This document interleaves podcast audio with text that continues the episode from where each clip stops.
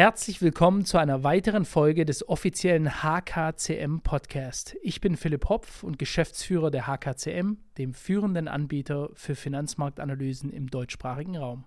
Mit über 70% Erfolgsquote unterstützen wir Sie bei Ihrem finanziellen Erfolg. Besuchen Sie uns auf www.hkcmanagement.de und starten Sie jetzt Ihre Reise zur finanziellen Freiheit. In diesem Sinne wünsche ich Ihnen jetzt viel Spaß mit der heutigen Folge. Herzlich willkommen, mein Name ist Philipp Hopf. Das ist ein weiteres Video der HKCM. Ich bin heute besonders stolz, fast schon ein bisschen aufgeregt ähm, auf meinen heutigen Interview von Gast Alexander von Bismarck. Erstmal herzlich willkommen, Herr von Bismarck. Herzlich willkommen aus der Altmark. Freut mich sehr, dass wir Sie heute sprechen können zu einem Thema, das wir grundsätzlich schon öfters hatten. Also das Thema der Ukraine und des Russland-Deutschland-Verhältnisses, Verhältnisses der Ukraine zu Russland, aber mit einem anderen Unterton. Da ging es um militärstrategische Dinge. Wir hatten dazu ein Video gemacht, das ist jetzt, ich glaube, bei 1,7 Millionen Aufrufen mit, Herrn, mit dem ehemaligen NATO-General Harald Kujat, der seine Einschätzung dazu gegeben hat. Sie haben da aber eine ganz andere Sicht darauf und einen anderen Hintergrund. Darauf wollen wir heute mal eingehen. Das ist auf jeden Fall ein sehr, sehr spannendes Thema für die Leute, die zuschauen. Wenn ihr das auch interessant findet, wenn ihr selber mithelfen wollt, dass dieses Interview möglichst viel Reichweite gewinnt, lasst gerne einen Daumen nach oben da und verbreitet das Ganze, teilt gerne dieses Interview. Bevor wir starten, Herr von Bismarck, möchte ich ein paar Dinge zu Ihnen sagen.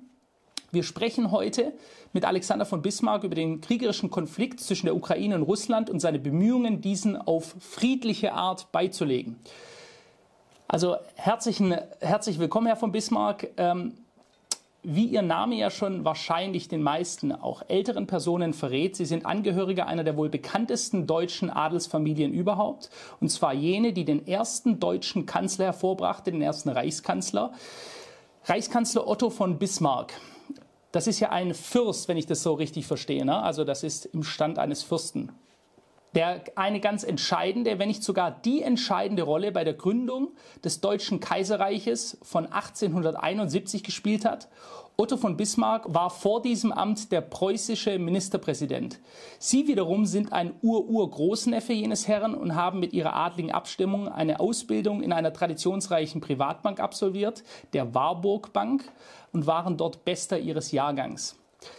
Anschließend haben sie Jura und Politologie studiert, sind seit 1983 selbstständige Unternehmer und seit 1991 geschäftsführender Gesellschafter der von Bismarck Immobilien GmbH und leiten heute den ältesten Familiensitz Schloss Döbbelin aus dem Jahr 1344 in Sachsen-Anhalt, unweit der Stadt Stendal. Sie sind seit vielen Jahren politisch aktiv und haben dabei mehr als 800 Reden gehalten. Das finde ich sehr, sehr beeindruckend. Also wenn man sich mal überlegt, wie lange man sich auch auf eine Rede überhaupt mal vorbereitet, welche Arbeit, Fleiß und Energie da reingeht, 800 Reden, das ist schon unglaublich. Wichtig zu erwähnen finde ich dabei noch, dass sie mit einer Russin verheiratet sind. Zwei ihrer Söhne haben einen russischen und einen deutschen Pass. Kommen wir zur ersten Frage. Am Anfang dieses Jahres wurde als Protestaktion gegen den russischen Angriff auf die Ukraine das Panzerwrack eines abgeschossenen T-72 vor der russischen Botschaft in Berlin positioniert. Mit dem Kanonenrohr direkt auf die Botschaft zielend. Also, wie ich meine, ein ganz klar aggressives Symbol. Sie traten dadurch in Erscheinung, dass sie dieses Wrack mit, wenn, nicht, wenn mich nicht alles täuscht, mit 2000 Rosen geschmückt haben. Was war eigentlich Ihre Intention für diese Gegenaktion? Ja, und was haben Sie sich davon erhofft?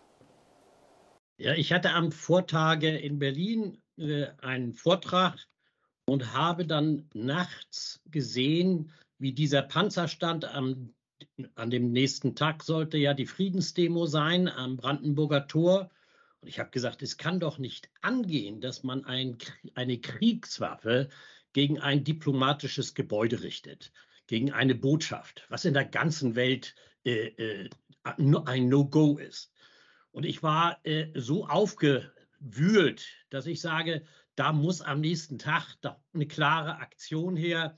Und äh, wir haben dann die 2000 Rosen, die natürlich ganz einfach aus Holland kommen, äh, haben wir äh, dort genutzt, und haben mit verschiedenen äh, Menschen zusammen die, den Panzer mit Rosen bestückt.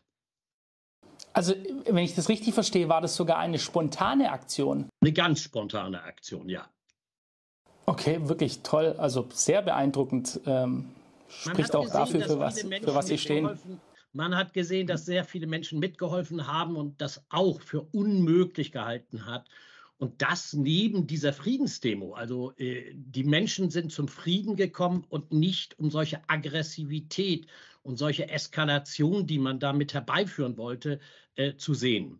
Und äh, ja. diese Aktion hatte dann wohl sehr große Aufmerksamkeit auf sich gezogen. Thema Aufmerksamkeit. Wie viele deutsche Medien, deutsche Journalisten sind eigentlich auf Sie zugekommen und wollten danach wissen, was war da los? Und gab es da auch russische Medien, die sich dafür interessiert haben? Also bei dieser Aktion war gar kein Medium da. Die waren wahrscheinlich alle am Brandenburger Tor. Aber es kam ein junges Mädchen auf mich zu und fragte mich, ob sie das mit ihrem Handy filmen könnte. Ich sage, ja, natürlich kann sie das. Ich sage, so eine Friedensaktion kann gerne verbreitet werden. Und dann hat sie mir ein, zwei, drei Fragen gestellt und ich habe diese Fragen beantwortet. Ich kannte dieses Mädchen nicht, bis heute nicht. Ich weiß gar nicht, wer das gewesen ist. Aber sie scheint das in den sozialen Medien überall verbreitet zu haben. Das bedeutet also, die, die sogenannten Mainstream-Medien, unsere bekannten Medienhäuser wie der Springer beispielsweise, die haben sich für so eine Aktion, die ja doch schlagzeilenwürdig ist, wie ich meine, überhaupt nicht interessiert? Nein. Also wir merken das ja, die Mainstream-Medien, äh, das hört man ja nun immer wieder. Ich merke das von meinen Mitarbeitern. Es ist eigentlich nur eine einseitige Berichterstattung. Also, und ich finde, eine falsche Berichterstattung ist auch, wenn man etwas nicht berichtet. Und es wird so einseitig seit Jahren eigentlich in diesem Bereich äh, das dargestellt. Und wenn man etwas da, etwas anderes dagegen sagt, ist man schon gleich Verschwörungstheoretiker oder man wird in die rechte oder linke Ecke gepackt, was ja für viele Friedensaktivisten völlig egal ist, in welche Ecke sie gepackt werden. Sie sind für Frieden und das finde ich auch richtig. Das ist richtig und es ist auch absolut wichtig, sich da klar zu positionieren. Da möchte ich mich auch ganz herzlich bedanken im Namen von vielen, vielen Menschen, ähm, denn es macht ja immer den Eindruck oder es soll den Eindruck vermittelt werden, dass alle in eine Richtung gehen. Das ist ja nicht so. Es gibt sehr viele Menschen, die wollen keine schlechten Beziehungen mit Russland. Ja. Da gibt es viele, viele Millionen, Millionen in diesem Land, sage ich. Ja. ja. Und das hat nichts damit zu tun, dass sie sich einem Wladimir Putin andienen oder wie gerne gesagt wird, der ist doch bezahlt. Alle sind scheinbar bezahlt vom Kreml, sondern diese Leute wollen einfach nur Frieden haben. Ja. Da geht es nicht um Andienen oder einen Fetisch Russland gegenüber, sondern sie wollen gute Beziehungen in Frieden und das ist eine völlig normale Sache. Man, man merkt das ja, dieses Totschlagargument, du bist ein Putin-Versteher, wie Krone mhm. Schmalz ja immer nachgesagt wird, ist schon schlimm. Das ist äh, unmöglich. Aber mit solchen Vokabeln versucht man Menschen auszugrenzen und in eine Ecke zu stellen. So ist es. Vor 30 Jahren wurde der Petersburger Dialog ins Leben gerufen als zivilgesellschaftliches Diskussionsforum, in dem sich Russen und Deutsche aus den verschiedensten gesellschaftlichen Bereichen begegnen können. Dieses Forum ist im ersten Quartal diesen Jahres, also 2023, aus deutscher Initiative heraus aufgelöst worden. Also die Bereitschaft zur Kommunikation ist beendet worden. Daraufhin haben Sie als Alternative den Bismarck-Dialog ins Leben gerufen, um sozusagen nicht alle Verbindungen nach Russland abreißen zu lassen. Was sind eigentlich Ihre persönlichen Triebfedern für die Aufrechterhaltung der deutsch-russischen Beziehungen und was versprechen Sie sich davon? Ja, erstmal ganz einfach, ganz emotional, weil ich eben zwei Söhne haben, habe, die sowohl Deutsch als auch Russen sind und mhm. äh, habe natürlich sehr viele persönliche Beziehungen. Wir haben sehr viele Au-pairs aus Russland gehabt, die über ein Jahr dann bei uns gewesen sind und meine Kinder begleitet haben. Es war immer ein tolles Verhältnis. Äh, ich habe Verwandtschaft drüben in äh, Russland und äh, sehr viele persönliche positive Beziehungen. Und die wollte ich mir nicht durch die Medien kaputt machen lassen, auch nicht durch unsere Regierung. Und die Medien schüren ja den Hass auf die Menschen. Und das ist das, was genau ich diese 30 Jahre erlebt habe beim Petersburger Dialog. Ich habe sehr oft teilgenommen, entweder in Deutschland oder auch in Russland. Und es war immer ein ganz toller Dialog zwischen den Menschen und den NGOs. Und das einfach mit einem Federstrich kaputt zu machen, das hat mich so aufgeregt, dass ich sofort gesagt habe, es muss etwas Alternatives geben. Und die Russen haben ja den Petersburger Dialog weiterhin aufrechterhalten. Ich bin ja zweimal jetzt eingeladen gewesen in Russland und bin da einmal als einziger Deutscher, einmal habe ich jemanden mitgenommen. Wir waren da zu zweit, gerade vor einem Monat. Und man sieht, dass die Menschen in Russland, auch die bei dem Petersburger Dialog dabei waren, äh, miteinander reden wollen. Sie wollen sprechen, vor allen Dingen mit den Deutschen. Das ist, finde ich, ein ganz großes Kompliment nach dem, was wir im Zweiten Weltkrieg angerichtet haben. Vielleicht, Frage, ja. vielleicht kann ich noch eine Sache dazu sagen. Äh, wir merken ja, dass die Regierung nicht nur den Petersburger Dialog äh, gecancelt hat, sondern sie haben ja auch durch ihre Sanktionen äh, im Grunde genommen versucht, auch auf die Wirtschaft äh, ganz massiv Einfluss zu nehmen, Klar. dass sie, dass die Wirtschaft im Grunde genommen nicht mehr mit Russland kooperieren darf. Es ist unfassbar, finde ich, dass man die eigenen Menschen, die eigenen Unternehmen in unserem Land damit kaputt macht. Man macht nicht die russische Wirtschaft damit kaputt. Man trifft mit den Sanktionen auch nie die Politik. Kissinger hat das mal sehr toll gesagt. Sanktionen sind nur dazu da, äh, wenn man keine Strategie hat. Wenn man eine Strategie hat als Regierung, dann braucht man keine Sanktionen. Und Sie sehen, die Sanktionen gegen Russland treffen uns Menschen in Deutschland und das tut mir sehr weh. Das ist eigentlich, wenn man das so überlegt, fast ausgleichende Gerechtigkeit. Wenn, wenn wir davon ausgehen, dass alles, was man aussendet, auch wieder zurückkommt. Die deutsche Bundesregierung hat mit den Sanktionen versucht, das russische Volk dadurch zu schwächen. Also die russische Zivilbevölkerung als Ziel zu nehmen, dass diese in der Hoffnung dann quasi von der Politik der Regierung, der Politik Putins abweichen würde. Was dazu geführt hat, ist, dass die deutsche Zivilbevölkerung dadurch massiv geschadet wurde, die nun von der eigenen Regierung abrückt. Denn das möchte ich auch mal sagen. Ich denke, da spreche ich definitiv für eine Mehrheit in Deutschland. Wir stehen nicht hinter der Politik dieser Bundesregierung. In der Mehrheit definitiv nicht. Sprechen wir über ein weiteres Thema. Kürzlich wurde der Pianist und Dirigent Justus Franz von dem Schleswig-Holstein Music Festival ausgeschlossen, obwohl er selbst dieses Festival 1986 gegründet hatte. Der Vorwurf, er habe immer noch Beziehungen zu Russland und ist auch nach dem russischen Angriff in Russland als Dirigent und Juror aufgetreten. Das ist natürlich ein unglaublich schwerwiegender Vorwurf. Auch die weltbekannte Sopranistin Anna Netrebko sah sich einem, man muss es leider so sagen, Shitstorm ausgesetzt. Gegen ihre Auftritte in Deutschland wurde demonstriert und einige Künstlerkollegen weigerten sich, an gemeinsamen Veranstaltungen teilzunehmen. Auch hier der Vorwurf, keine 100-prozentige Distanzierung und Verteuflung Wladimir Putins.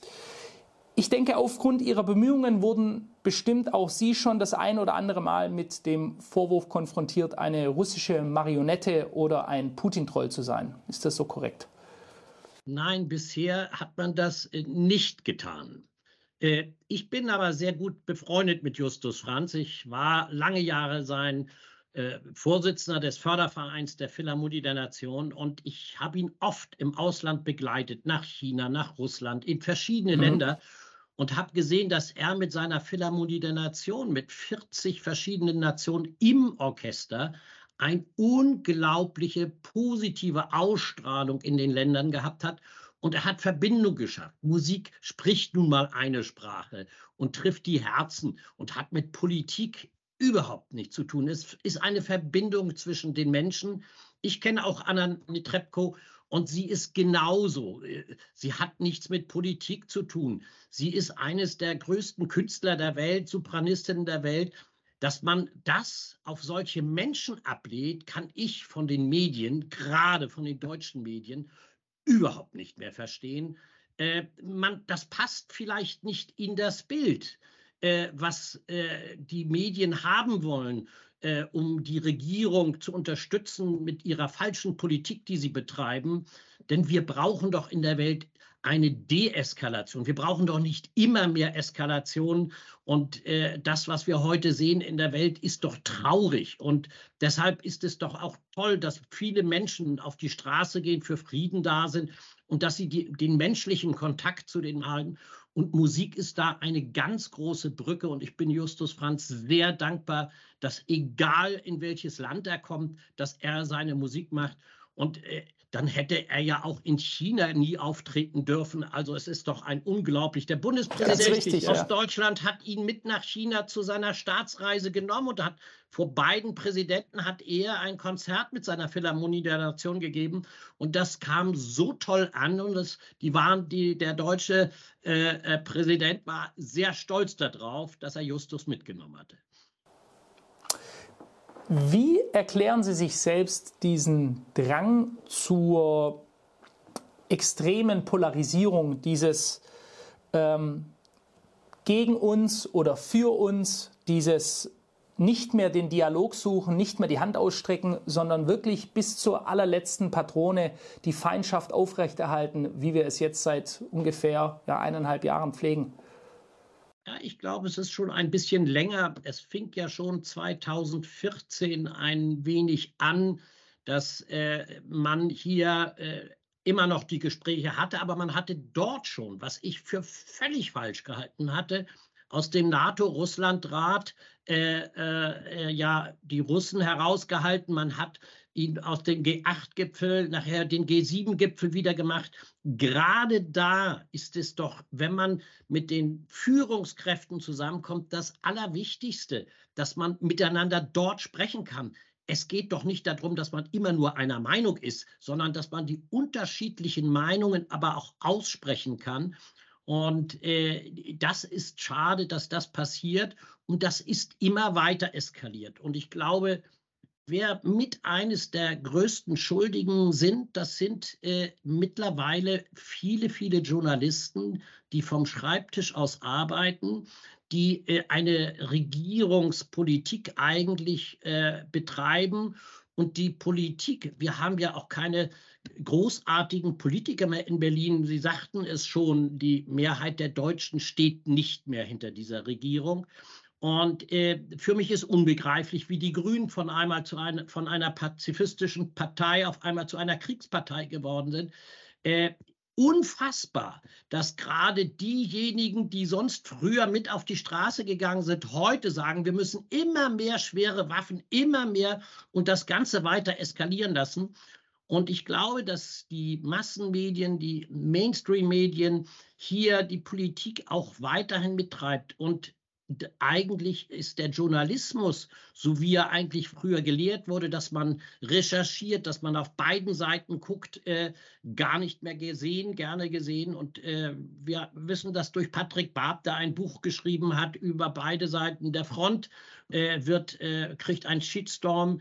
Es ist für mich nicht mehr nachvollziehbar, dass man den Artikel 5 des Grundgesetzes quasi ausgeschaltet hat in Deutschland die Wissenschaft wird getrennt, die, die äh, Kultur wird getrennt und die freie Meinungsäußerung. Und das finde ich schade. Das hat mit Demokratie nichts mehr zu tun. Richtig, während wir uns nach wie vor als lupenreine Demokratie bezeichnen und die Russen als Autokratie und äh, Wladimir Putin als lupenreinen Diktator. Das ist äh, nur skurril. Es ist skurril, was hier abläuft. Ja? Kommen wir zu einem anderen Thema. Wer die Lebenserinnerungen Otto von Bismarcks liest, bekommt eine Vorstellung davon, welche Prinzipien früher einmal in der Diplomatie vorherrschten und was diplomatisches Geschick eigentlich bedeutete. Als eine ihrer ersten Amtshandlungen hat die derzeitige Außenministerin Annalena Baerbock das Bismarck-Zimmer im Auswärtigen Amt umbenannt. Jenes Amt, das ihr berühmter Verwandter vor über 150 Jahren gegründet hatte. Und laut einer Aussage von Frau Baerbock befinden, sich, befinden ja auch wir uns derzeit im Krieg mit Russland. Wie bewerten Sie die bisherige Arbeit von Frau Baerbock?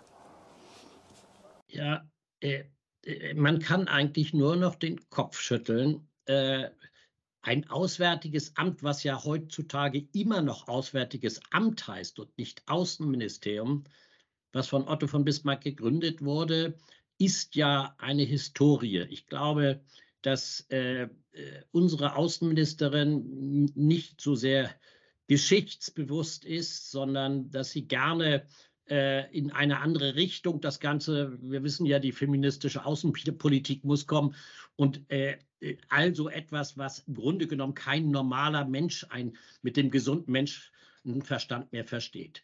Sie bezeichnet andere Länder in einer Art und Weise, äh, wie man das als Diplomaten nicht tun sollte. Äh, und sie schreibt anderen Ländern vor, wie sie zu leben haben. Wo sind wir eigentlich, dass wir Deutschen anderen äh, bevölkerungsreichsten Länder äh, vorschreiben sollen, wie sie zu leben haben? Dass jedes Land Interessen hat, das finde ich gut. Aber wo sind unsere eigenen deutschen Interessen? Die werden doch ganz komplett vernachlässigt. Und ich finde es leider schade, dass Olaf Scholz der eigentlich hätte ein Machtwort sprechen können, der, meine ich, manchmal noch seine diplomatischen äh, Fähigkeiten versucht äh, zu machen, indem er zumindest noch das ein oder andere Mal auch mit Putin telefoniert, äh, dass er diese Außenministerin weiterhin so äh, äh, laufen lässt und äh, in der Welt mit ihren Versprechern sowieso äh, äh, doch gar nicht auch mehr ernst genommen wird. Und äh, auf der einen Seite ein Glück, aber das trifft mich doch, dass wir als Deutsche, dass wir Deutschland nicht mehr ernst genommen in der Welt äh, werden, das finde ich sehr schade und äh, das trifft mich auch persönlich.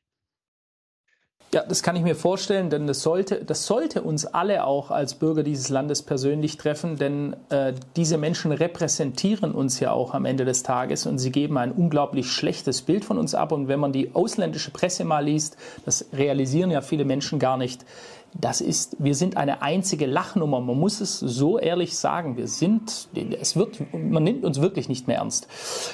Helmut Schmidt meinte einmal, das ist eines seiner bekanntesten Zitate, lieber 100 Stunden umsonst verhandeln als eine Minute schießen. Als ehemaliger Wehrmachtsoffizier und Frontsoldat wusste er mit Sicherheit, wovon er spricht, als er diese Aussage getroffen hat. Heute könnte man beinahe meinen, dass Mitteleuropa bereits in Schutt und Asche liegen würde, wenn bestimmte politische Vertreter die Eskalationsspirale so in Gang hätte setzen können, wie sie es anscheinend wollten.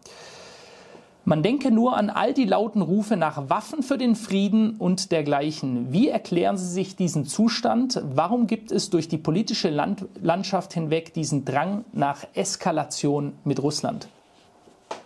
Alleine schon das, der, die Aussage Waffen für den Frieden.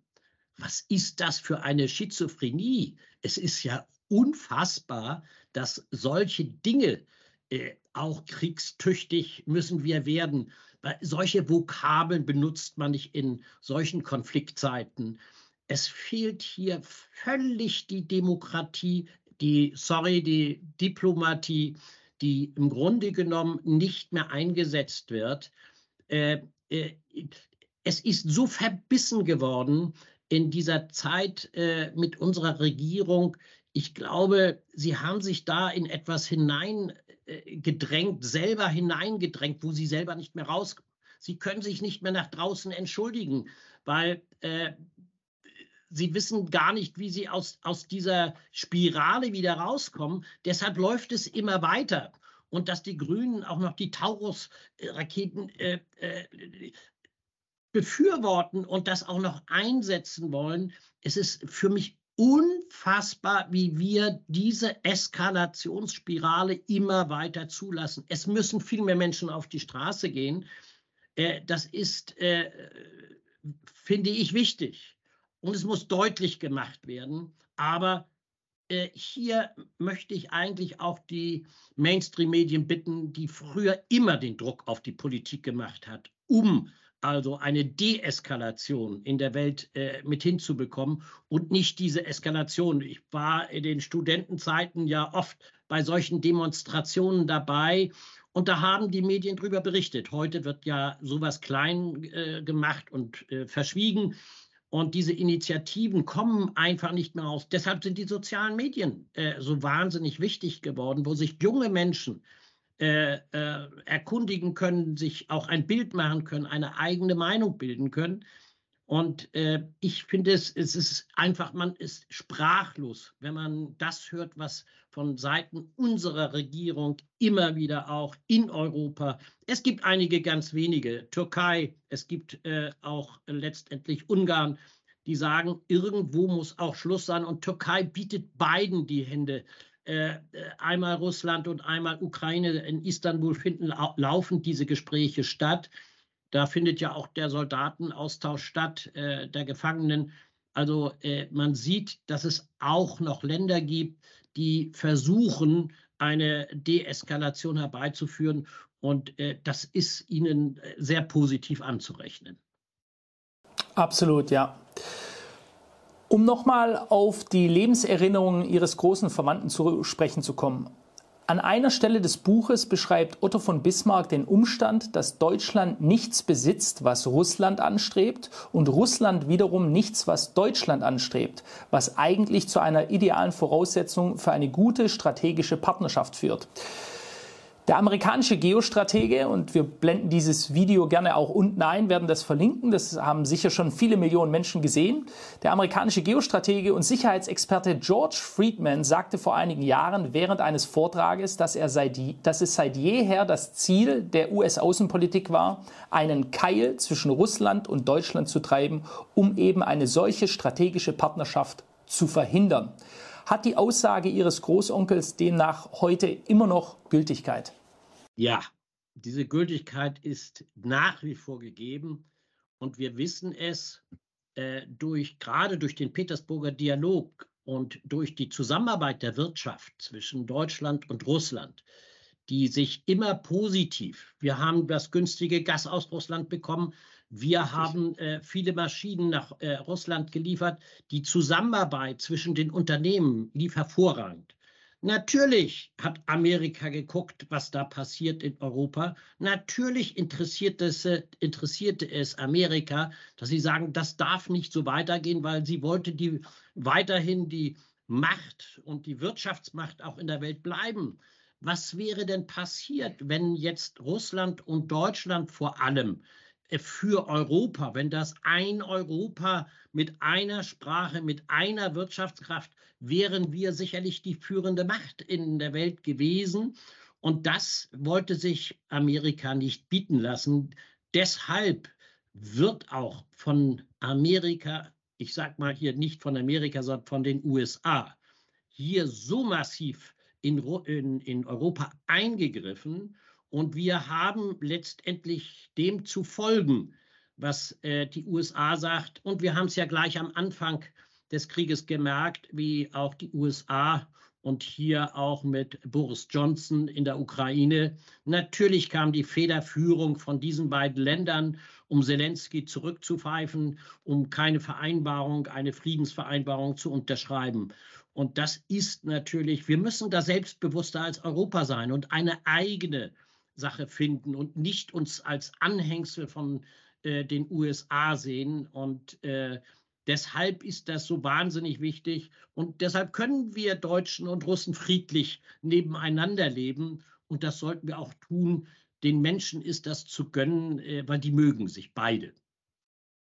An sich schon. Und wie Sie schon gesagt haben, die Friedensverhandlungen, die torpediert wurden von Boris Johnson, da hatte ja auch schon ähm, ehemalige NATO-General Harald Kujat darüber gesprochen. Das hat die Verhinderung dieser Friedensverhandlungen haben mehrere hunderttausend tote Zivilisten und Frontsoldaten, Menschen das Leben gekostet, eine völlige Zerstörung, eine sinnlose Vernichtung von Menschenleben, auf Jahrzehnte hinaus Zerstörung angerichtet und das, weil verhindert wurde, dass schon frühzeitig ein Frieden geschlossen werden konnte. Derzeit ist es ja um den Krieg in der Ukraine relativ ruhig geworden, natürlich auch wegen dem Konflikt in Israel und also der Nahe Osten, Israel und Palästina. Die Bild-Zeitung jedoch titelte plötzlich, man habe Putin brutal unterschätzt. Das sind ganz, ganz neue Töne. Bisher hieß es ja, das ist eine unglaublich lachhafte Armee, die haben das schlechteste Equipment, die können gar nichts, die sind kurz vor dem Exodus, die Wirtschaft bricht zusammen, der Rubel wird hyperinflationieren. Am Ende des Tages ist nichts von all dem passiert. Und jetzt heißt es plötzlich, man habe Putin brutal unterschätzt. Das geht schon in eine gewisse Richtung, eine gewisse Vorbereitung der, der Bevölkerung meiner Meinung nach, was jetzt wahrscheinlich die nächsten Monate passieren wird. Oftmals ist das ja ein Anzeichen für eventuelle Verhandlungen. Und auch manche Medien munkeln, dass es bereits Gespräche gäbe. Wissen Sie etwas darüber? Und falls ja, kennen Sie einige Details zu möglichen Friedensverhandlungen? Also es finden ja in der Schweiz einseitige Besprechungen statt äh, und in der Vorbereitung auf Friedensgespräche weil man merkt, äh, dass, äh, wie Harald Kuja das auch immer gesagt hat, die Ukraine kann keinen Krieg gewinnen gegen Russland. Das geht gar nicht. Und diese Bewertung auch, äh, äh wenn äh, Russland erstmal die Ukraine hat, geht sie weiter. Äh, wer so einen Schwachsinn erzählt, der kennt äh, letztendlich die Weltlage nicht. Äh, Russland wird nie ein NATO-Land angreifen, weil sie genau wissen, dann haben wir den Dritten Weltkrieg. Und äh, ich glaube, dass hinter den Kulissen, äh, und ich weiß das von einigen befreundeten Amerikanern, äh, die, die, sowohl die Demokraten als auch die Repub Republikaner beraten, dass die an Vorbereitungen sind, äh, äh, namhafte Menschen, die an Vorbereitung sind, was für Formulierung man finden sollte in dieser Sache, weil Amerika merkt, äh, dass diese Gegenoffensive, die Ukraine eigentlich gegen Russland ziehen wollte, nicht so geklappt hat, wie sie sich das vorgestellt haben. Und äh, ich glaube, dass diese Sachen äh, äh, den Druck äh, auf äh, und das brauchen wir, aber von allen Ländern. Das brauchen wir von China, das brauchen wir von Indien, das brauchen wir von den BRICS-Staaten, die dabei sind, wo Europa komplett dran vorbeigeht an diesen BRICS-Staaten, äh, dass diese BRICS-Staaten mithelfen. Es geht hier nicht nur alleine um Ukraine und Russland, sondern wir wissen es. Es ist ja eigentlich ein Stellvertreterkrieg zwischen Russland und den USA. Und das äh, müssen äh, und das tun auch zurzeit viele in der Vorbereitung, was. Aber es fehlt eben die Strategie auch von Amerika. Das hat es ja in all diesen völkerrechtswidrigen Angriffen, die Amerika in der Welt angerichtet hat, ja nie gegeben. Sie hatte nie eine Strategie danach sondern sie ist einfach nur einmarschiert. Sie hat Menschen umgebracht, sie haben die äh, Staatspräsidenten umgebracht. Und was ist daraus geworden? Wir sehen was in Libyen, wir sehen das in verschiedenen anderen Ländern, in Afghanistan. Äh, es hat nichts gebracht, was Amerika gemacht hat. Und deshalb ist es umso wichtiger, dass wir Europäer hier auch uns mit einklinken. Und gerade Deutschland wäre doch eigentlich prädestiniert dafür, vielleicht mit Frankreich zusammen, eine Hand auszustrecken, sondern wir müssen so schnell wie möglich das Blutvergießen verhindern. Es sterben so viele junge Menschen in der Ukraine, was hier gar nicht äh, publik gemacht wird. Das ist das traurige Ergebnis weil hier einfach nicht gesprochen wird miteinander. Und es gibt viele Punkte. China hat was vorgelegt, Südafrika hat was vorgelegt. Ich glaube, es gibt äh, äh, genug Möglichkeiten, um diese Gesprächsbereitschaft äh, und wahrscheinlich in Istanbul das wieder durchzuführen. Das hat die Türkei ja auch immer angeboten. Und es finden ja auch jeden Tag oder wöchentlich in Istanbul viele Gespräche zwischen den Russen und den Ukrainern statt. Äh, das äh, wird hier natürlich auch nie berichtet. Und das finde ich auch wichtig. Und äh, man sieht, dass die Russen nicht einseitig sagen, wir wollen nicht reden, sondern die Einseitigkeit kommt vom Westen, hauptsächlich von Amerika. Biden hat das ja vor kurzem wieder gesagt, wir werden keine Friedensverhandlung führen. Unvorstellbar will er die Menschen alle äh, äh, ausrotten dort in der Ukraine? Oder was will er damit bezwecken? Äh, ein Land, was nachher völlig da niederliegt, äh, was ist das dann noch für ein Landstrich? Das kann doch nicht wahr sein. Und mir tun diese Menschen auch leid, die darunter äh, äh, leiden, die vielleicht selber gerne auch am Leben bleiben würden und äh, auch wieder Kinder in die Welt bringen würden. Und das kann leider im Augenblick nicht stattfinden. Aber es finden doch einige Gespräche statt und ich hoffe immer mehr, dass mehr Leute und mehr Staatspräsidenten auf diesen Zug aufspringen und endlich Friedensverhandlungen führen. Und es kann ganz einfach gemacht werden. Ein Friedensstopp, wir haben es ja in vielen anderen Ländern gesehen, man kann einen sofortigen Waffenstillstand schließen.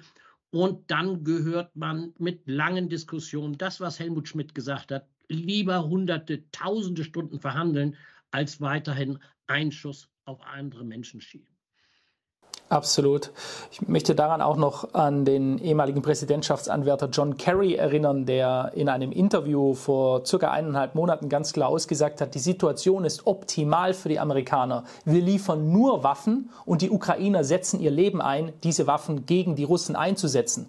Deswegen das muss man, denke ich, einfach mal so kühl betrachten. Deswegen sind die Amerikaner auch absolut daran interessiert, diesen Krieg weiterzuführen. Und wenn es wirklich bis zum letzten Ukrainer ist, denn sie haben andere Soldaten eingesetzt, nicht ihre eigenen amerikanischen Menschenleben, nicht wie beim Einmarsch damals nach Afghanistan, wo viele Amerikaner ja. umgekommen sind. Und am Ende hat man die Macht wieder an die Taliban. Man ist ja eingefallen nach Afghanistan, um die Taliban zu bekämpfen und hat am Ende mit Multimilliarden an amerikanischem Kriegsgebiet das Ganze wieder an eine Taliban-Regierung Regierung in Afghanistan zurückgegeben. Also es ist äh, ja, und man muss aber ein ganz, ganz anderes Thema. Man muss auch noch dazu sagen, das wird ja hier auch ganz klein gehalten. Die Amerikaner verschenken ja die Waffen nicht an die Ukraine, sondern die Ukraine und der Westen müssen diese Waffen bezahlen oder leasen. Es ist doch unglaublich, wie das immer dargestellt wird. Die Amerikaner helfen diesen Menschen.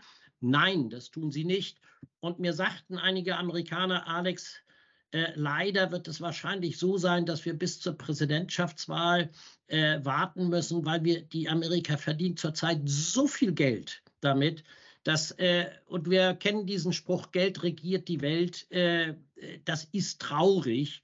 Und ich glaube, hier müssen wir unsere Stimme deutlich erheben, auch als Deutsche und sagen, es muss doch endlich Schluss gemacht werden. Und ich glaube, Sie hatten das mal in einem Interview auch gesagt. Äh, wir haben eigentlich ein Prinzip gehabt als Deutschland, dass wir keine Waffen in Kriegsgebiete liefern.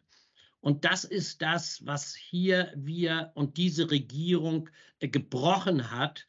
Und das ist das, was eigentlich traurig ist. Das darf nicht sein. Sehr klare Worte.